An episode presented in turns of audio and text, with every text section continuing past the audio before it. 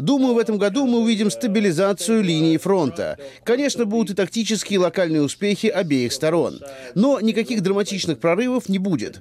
Я думаю, 2024 станет годом промышленного противостояния, когда Украина и Запад будут стараться нарастить производство вооружений и технологий быстрее, чем это будет делать Россия. И если в этом Украина добьется успеха и перестроит кадровую систему, то к концу года будет в гораздо более выгодном положении.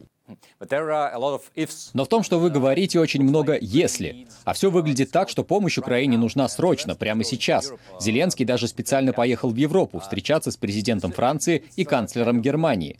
Кажется, что ситуация требует немедленных решений. Видите ли вы в этой связи перспективу обрушения линии фронта?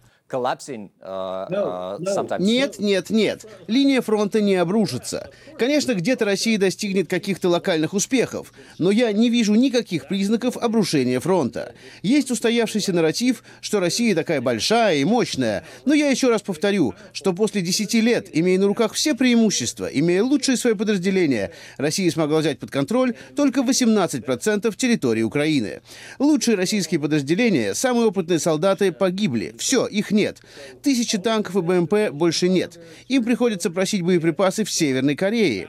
Поэтому да, Россия все еще может наносить удары. Да, Россия продолжит отправлять своих солдат в мясорубку. Но вот это мнение, что перед нами Красная Армия 1944 года, которая сметет Украину, я в это не верю. Но вы правы в том, что Запад должен поторопиться. Мы годы назад должны были действовать и наращивать производство вооружений, чтобы сейчас помогать Украине. И нет никаких оправданий тому, почему европейские страны даже без помощи США США не производит прямо сейчас оружие в масштабах военного времени. Не хочу звучать как адвокат дьявола, но мы говорим о том, что США не помогают. Евросоюзу нужно стать сильнее и начать производить больше оружия. Но Россия это уже сделала. Вся российская экономика работает на эту войну. И они уже получили боеприпасы из Северной Кореи, как вы и сказали, а также из Ирана, например.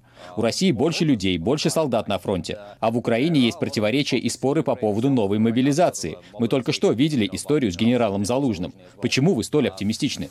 Uh, why are you so optimistic? Я не очень понимаю вашу логику. Да, у России больше людей, но вы школьный автобус не наберете из желающих поехать в Украину. Никто не хочет туда ехать. России приходится искать наемников в Непале, и это при том, что они избегают призыва людей в Москве и Петербурге, потому что не хотят проводить похороны в Москве и Петербурге. Поэтому они продолжают набирать живую силу, но это уже не Советский Союз, где жили 300 миллионов человек. Это Россия, в которой на всей огромной территории живут 140 миллионов миллионов очень разрозненных людей, которые не хотят участвовать в этой войне. Поэтому я думаю, что Россия продолжит разбрасываться жизнями своих солдат только пока верит, что мы сдадимся. А как только они убедятся, что сдаваться мы не собираемся, что мы предоставим Украине то, в чем она нуждается, то тогда все изменится. Их оборонная промышленность даже с такими неидеальными санкциями не способна производить то, что делала раньше. Ни в смысле качества, ни в смысле количества. Но если тебе приходится покупать снаряды в Северной Корее и дроны в Иране, то у тебя проблемы. Но, конечно, Запад должен найти дипломатические и экономические способы заблокировать поставки России оружия из Ирана и Северной Кореи.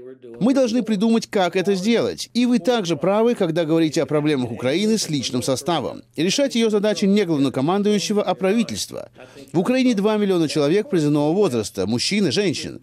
То есть проблема не в людях, проблема в системе.